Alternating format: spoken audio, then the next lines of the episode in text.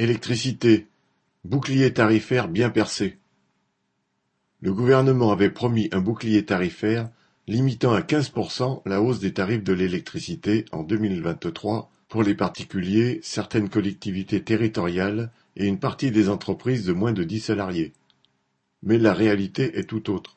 Sur le site du ministère de la Transition écologique, on peut en effet lire que ce nouveau bouclier tarifaire, entré en vigueur mercredi 1er février, fixe la hausse des prix à 15% en moyenne. D'après la société LIT, l'augmentation sera supérieure pour les personnes dont le contrat ne comporte pas d'option faisant varier les tarifs en fonction de l'heure de la journée ou du jour de la semaine.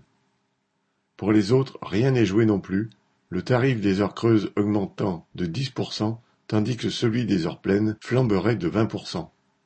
Le gouvernement a beau jeu de présenter sa mesure comme moins brutale que les préconisations de la Commission de régulation de l'électricité qui réclamait un doublement du tarif du kilowattheure. Mais de 15% ou davantage, la hausse annoncée reste historique et pèsera lourdement sur le budget des familles populaires. Pourtant, si la spéculation a fait exploser le prix de l'électricité sur les marchés financiers, les coûts de production d'EDF n'ont pas ou peu augmenté. Le bouclier tarifaire mis en place par le gouvernement est suffisamment percé pour protéger d'abord les profits des fournisseurs d'électricité. Sacha Camille